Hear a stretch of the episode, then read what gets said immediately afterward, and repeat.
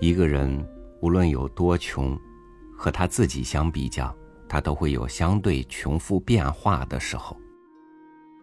一般来说，在一个人的一生中，哪个阶段是相对富裕的呢？而我们又如何利用这自我相对富裕的时间，去把人生相对过得更好呢？与您分享马未都的文章：钱。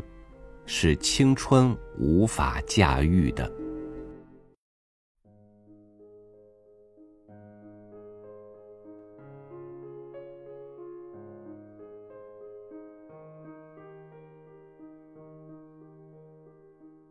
一个人年轻的时候是驾驭不了一大笔钱的。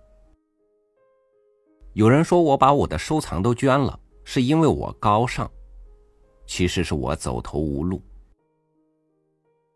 因为我知道，把钱留给子女，只会留给他们祸害。一个人年轻的时候是驾驭不了一大笔钱的。人生获得生存能力有两个途径，一个是通过传授获得的知识，另一个是靠自己积累的知识，就是经验。而把经验传授给别人，还是知识。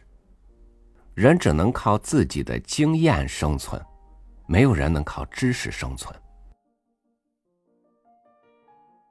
经验的积累需要岁月，因此美国政治上的重大任命都有年龄上的限制，比如竞选总统要三十五岁，比如在英国不到四十岁当不成法官。一九八六年，我见过一群人，当时他们都是身价几千万。但是，一九九零年后，他们中有的人连手机都买不起。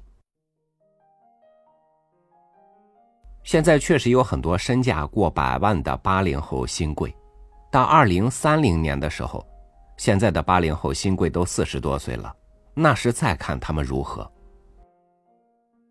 其实，他们都没有经历过挫折，他们面对的都是经受得起的困难，不是跌倒爬起来的磨难。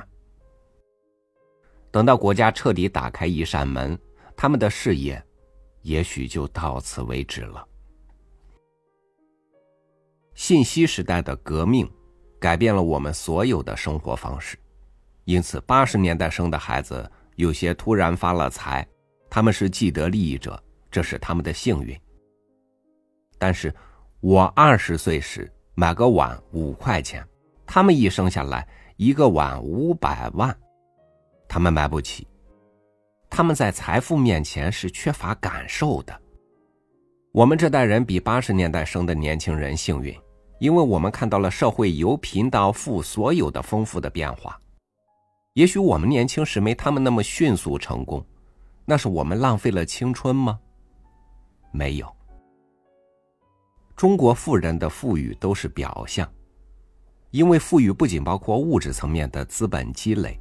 也包括精神层面的积累，而中国的富翁在精神层面通常贫穷而苍白，这是历史原因造成的。于是，大部分富翁在正规场合都会穿着邋遢、随便，并且标榜不修边幅。大部分富翁都蔑视西方的文化礼仪，其实那是种逆反心理。他们标榜自己的不修边幅。表示不愿意向人类文明妥协，那是种自卑心理。他做不到羊，干脆土到家。中国相当一部分艺术家的桀骜不驯都是刻意的，只要你让人看出来傲气，就是刻意。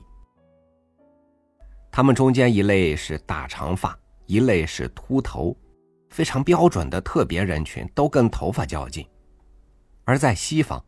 大部分艺术家和主流社会人群没什么差别，即使在中国也不乏先例。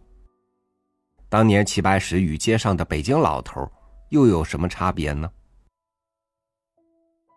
最美好的人生，假设活八十岁，就是一岁活到五十岁，咣当回到二十岁，再活一遍。所有名人名言都说。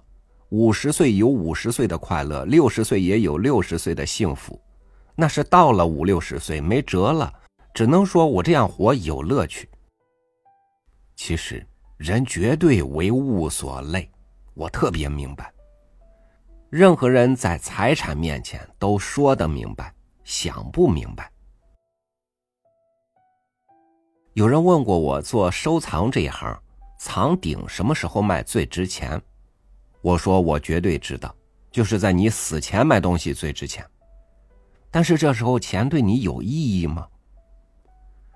钱对李嘉诚、巴菲特那样的富豪们来说，绝对就是个数字，没有意义。所以，他们把钱捐了。巴菲特捐了三百七十亿，他还有八十五亿。即使他只剩八个亿，他都绝对够用。他把钱捐给比尔盖茨基金会，这是个聪明的做法。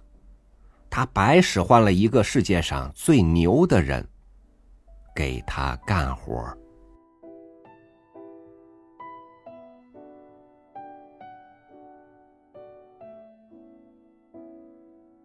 想到一个有趣的问题：如果人生是注定的，每个人能活到八十岁。而人生，其中的二十年是注定富裕的。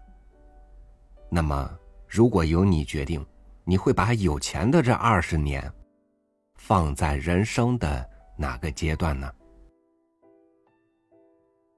感谢您收听我的分享，我是朝雨，每天和您一起读书。明天见。